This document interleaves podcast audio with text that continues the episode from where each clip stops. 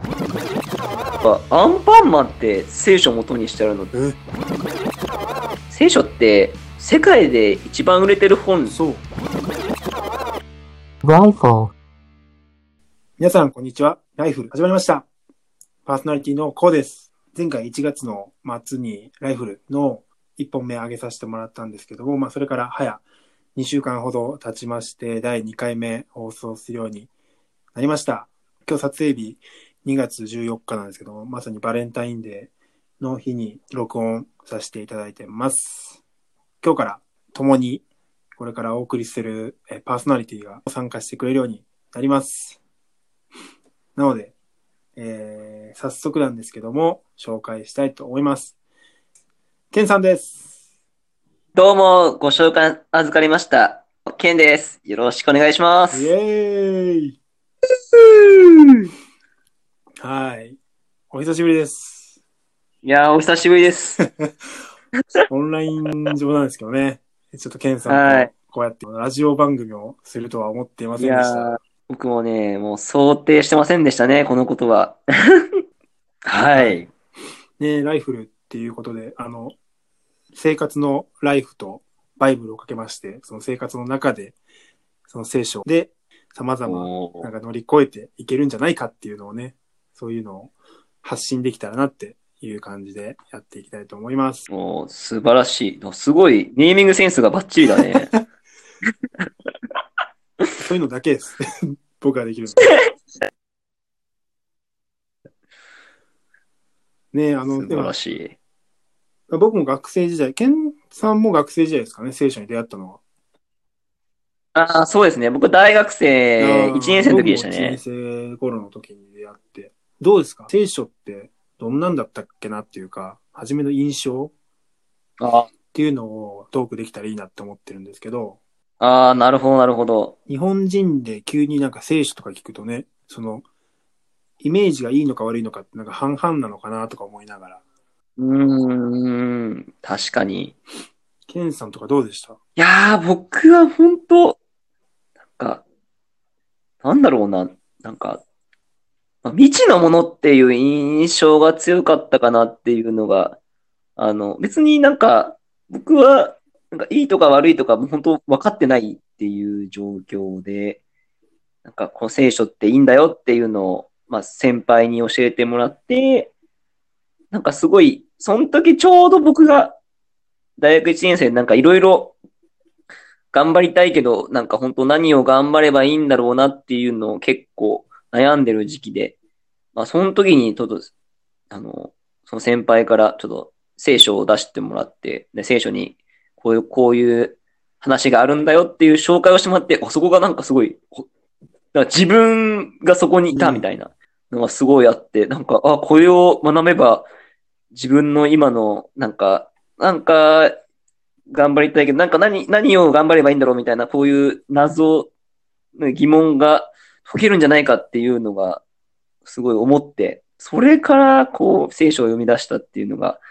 結構きっかけでしたね。いや、懐かしいなでもそうですよね。はじめ、も全く未未知の存在ですもんね。なんか、聖書って、ジャンルで言ったら何なのっていうところもんありますもんね。なんかそういう、小説なのか、それともなんかそういう自己啓発なのか。で、物だけ見ると辞書のような分厚さがあったりとか。一体これは何間違いないっていう感じがありますけど。あの、僕自身の話をすると、あの、なんか、う、はいはいはい。なんかフレーズだったら、なんか生きてる中でって言ったらあれですけど、大げさなんですけど、切ったりするじゃないですか。名言だったりとかで、うんふと誰かの名言でなんか、そのはいニュアンス的なものを。っていうので、はいはいはいはい僕の中で一番初めになんか、その大学生の聖書に本格的に知ってみようって思う時に、なんか初めに思ったのが、あのーまあ、かなり遡るんですけど、2007年ぐらいの、はいはいはい。7年、8年ぐらいかな、ドラマで、はいはいはいあの、月9のね、あの、ヤマピーが出てる、あの、プロポーズ大作戦っていうドラマがあったんですよ。あ、知ってます？見てました知知ってます。大好きでした、それで。、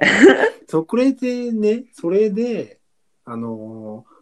なんか、な、その話の流れ的に、その過去に戻って過去をやり直すっていう話で、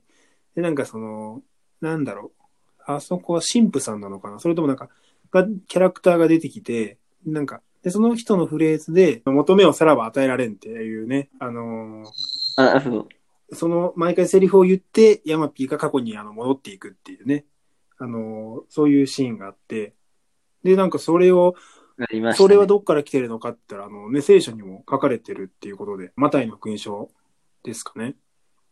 の7章、7ですね。節ぐらい7章。にそうですね。あると思うんそこです。でもあそこら辺の付近っていろいろありますよね。日本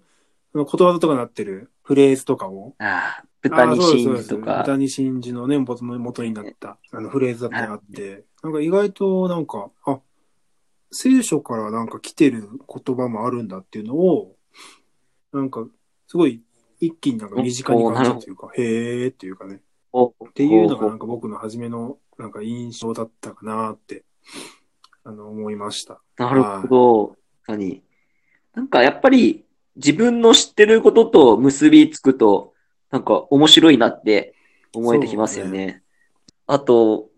なんか身近で言うと、あれなんだよね。広島大学のはい。中央図書館に、うんあの、砂の聖書っていう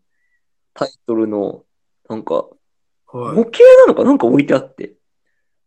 こんなとこに、ああ、聖聖書ってあるんだ、みたいな、思った記憶がうーん。思いましたね。懐かしいな。うーん。それぐらい身近なんだなっていうまあ、そうですね。うん日本人にとって意外となんか、あの、稀なものというか、あの、珍しいものですけど、海外とか行ったらまあ、ごく普通にというか、当たり前のようにありますもんね。ですね。だって、僕知らなかったですけど、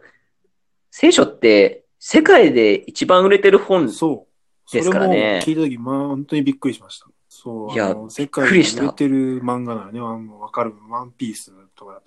そんな本よりも売れてるってびっくりしちゃいました。だって、ワンピースが2億冊とかで、そうそうそう。すごいそれもね、みたいな数年前に2億って、今やもう何億とか、また言ってるのかもわかんないですけど、でもそれよりも断然売れてるっていう。もう全世界の発行部数が50億から150億冊など、もう諸説あって、把握が難しいらしいからね。で50億って言ったら、まあ人口今、だいたい70ちょっといるじゃないですか、世界。ってことは、10人に7人を持ってるってことか。ですよね。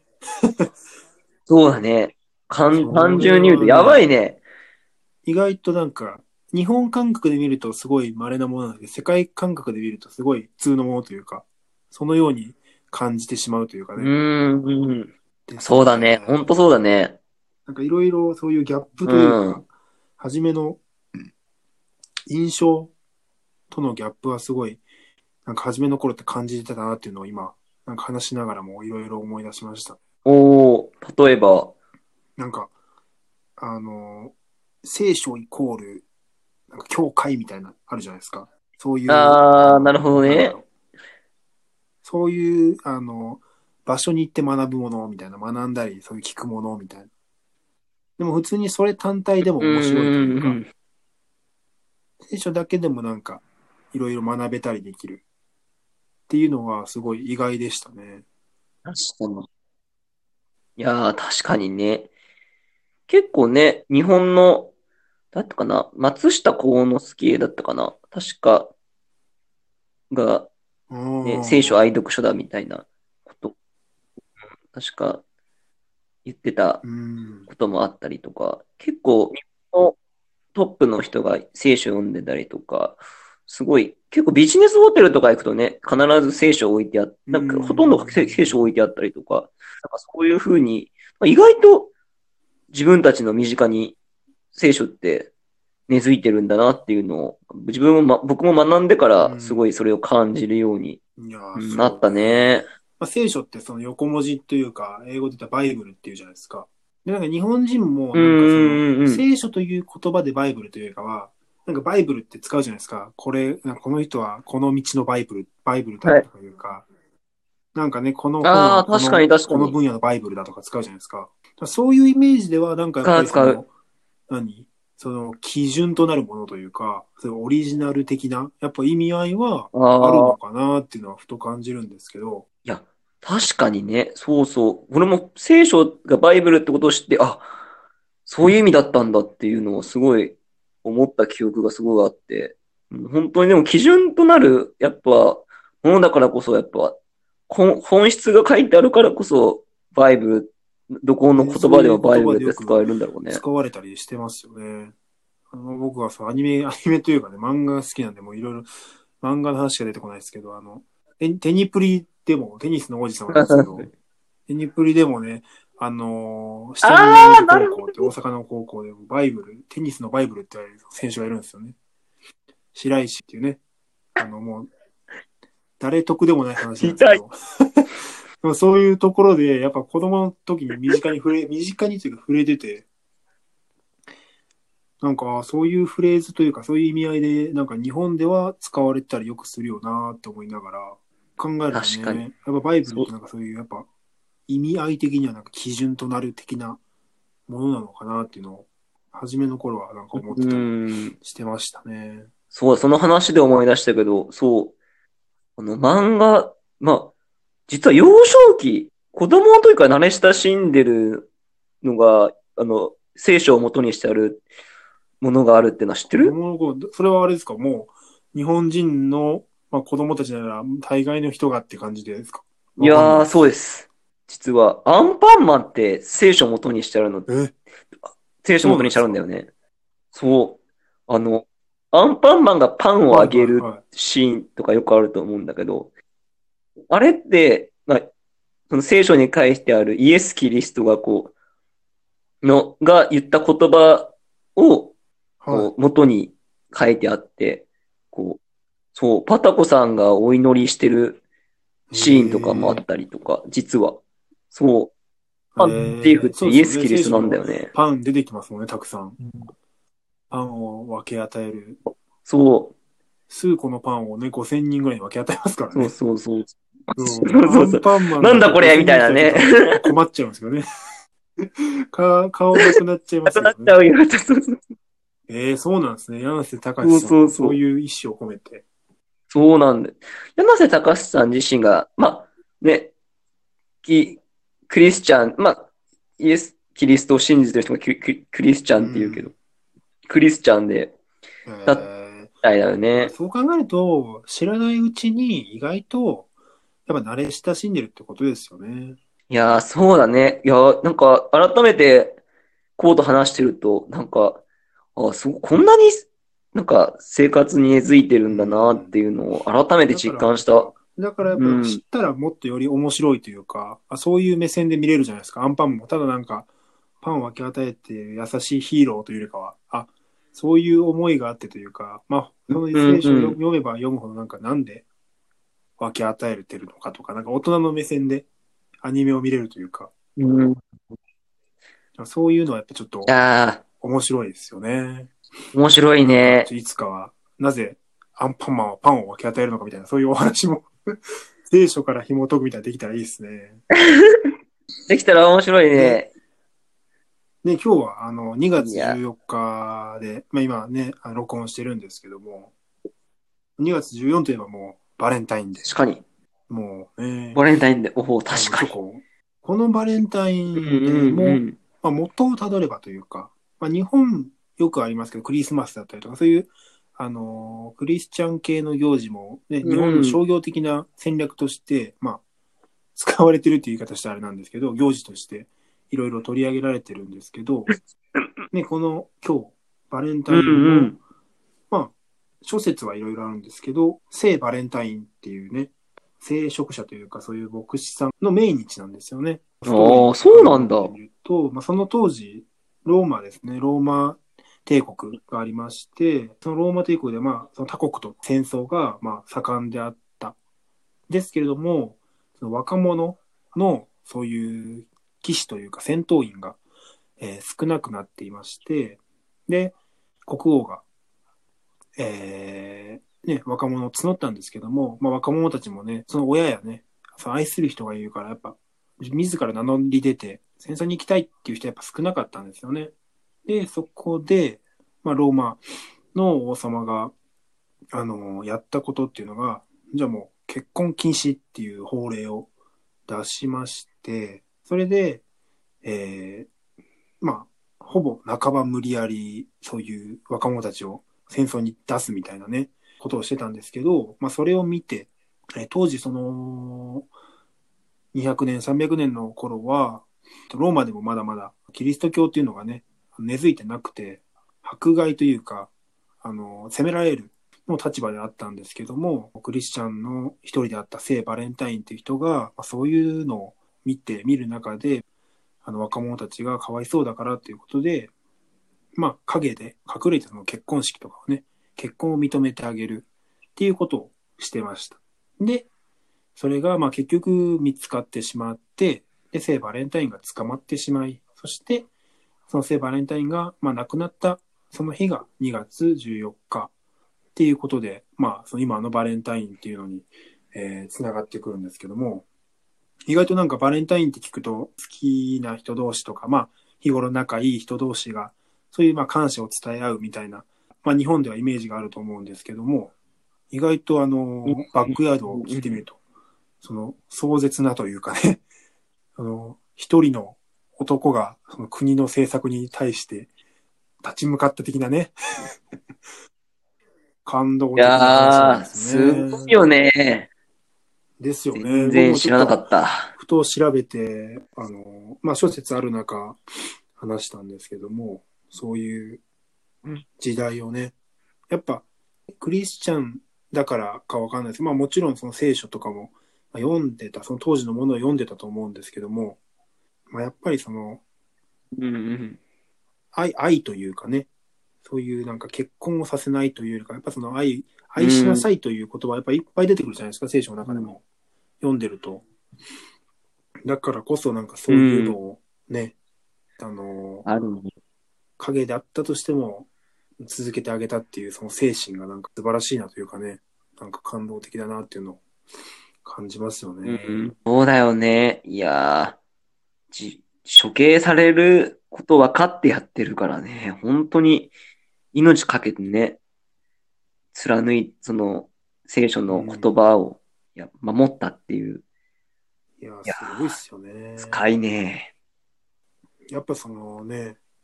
聖書ってさ、さっきも話したんですけど、ね、物語なのか、その、自己啓発なのかっていろいろあると思うんですけど、愛についてのこととかもいっぱい書いてるじゃないですか。いろんな。そういうところでも、書いてあるね。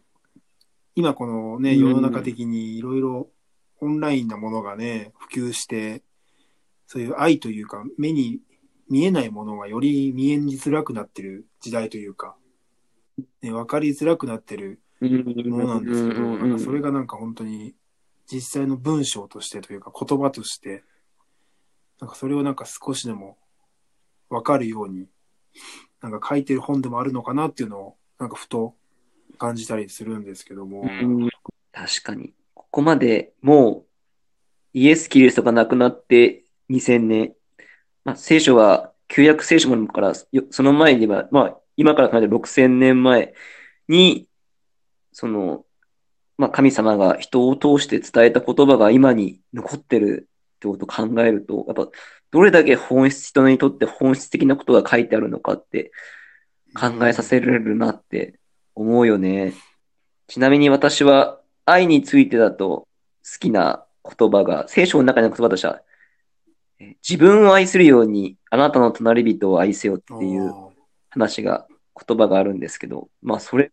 すごく自分が感動、今も感動を受けるんですけど、なんかその時すごい感動を受けた記憶があるね。やっぱ人ってどうしても自分本位というか自分を優先してしまう。でもそうじゃないっていう、自分を愛するように他の人も愛しなさいっていうことを伝えて、それってとても難しいことなんだけど、でもそれを、なんかそれに感動するってことはやっぱ人はやっぱそういう、自分もそういう人になりたいってことをやっぱー思ってるんだなっていうのをすごく思って、うん、なんかすごく感動したのが、今ちょっと思い出しました。隣人の人を愛すってね。今やもうこのご時世、隣人はも誰が住んでるのかもわからないような、このご時世で、ね 隣人を愛するってもう、凄まじくうん、あの、ハードルが高いと思うんですけど、ね、隣の芝は青いってね、日本の、あの、ことわざよくありますけどね、隣は本当に、なんか、よく見えるというかね、なんかその、し嫉妬の、嫉妬の種じゃないですけど、うん。なんかそういうものになりがちですけど、その真逆というか、それじゃなくて、逆にもう臨場を愛す。るっていううんうん。それがやっぱ、すごい考えだなっていうのがね、うん。ありますよね。あそういうのをやっぱ実践したのが、まあマザー・テレサ、みんなが知ってるのマザー・テレサだったり、やっぱその、彼女もクリスチャンでしたけど、やっぱそういう神様のその愛、言葉をやっぱり実践ね、自分が行動しようと思ってやったことで、こう、ね、世界的にも認められて、ね、その人のおかげで多くの人が救われ、あすご、その、本当に、言葉一つでやっぱ人って変わるんだなっていうのが象徴だと思うし、やっぱそういう言葉が聖書には、そそういう力のある言葉がうんやっぱ聖書にはあるなっいて思うよね。いやーね、これからも、このライフルを通して、そういう、なんか、聞いてる人が少しでもなんか、そういう心の穴を埋めるじゃないですけどね。ふとその空いてる空間を埋めれるような、あの、ワンフレーズとか、なんか、届けばいいかなっていうのをすごい感じますね。こういう感じで話したり、あとはまあ、もっと皆さんが面白いと思えるような投稿とか、か硬い感じがあるまあので、、聖書ちょっと柔らかく、いい感じにだんだん慣れてできていったら いいですよね。まあ、でもこれもね、ある意味、初めの初々しさ自然とね。そういう感じで受け取ってもらえたら思います。それでは、はい、思います。また、はいそれではお会いしましょう。皆さんまた次回お会いしましょう。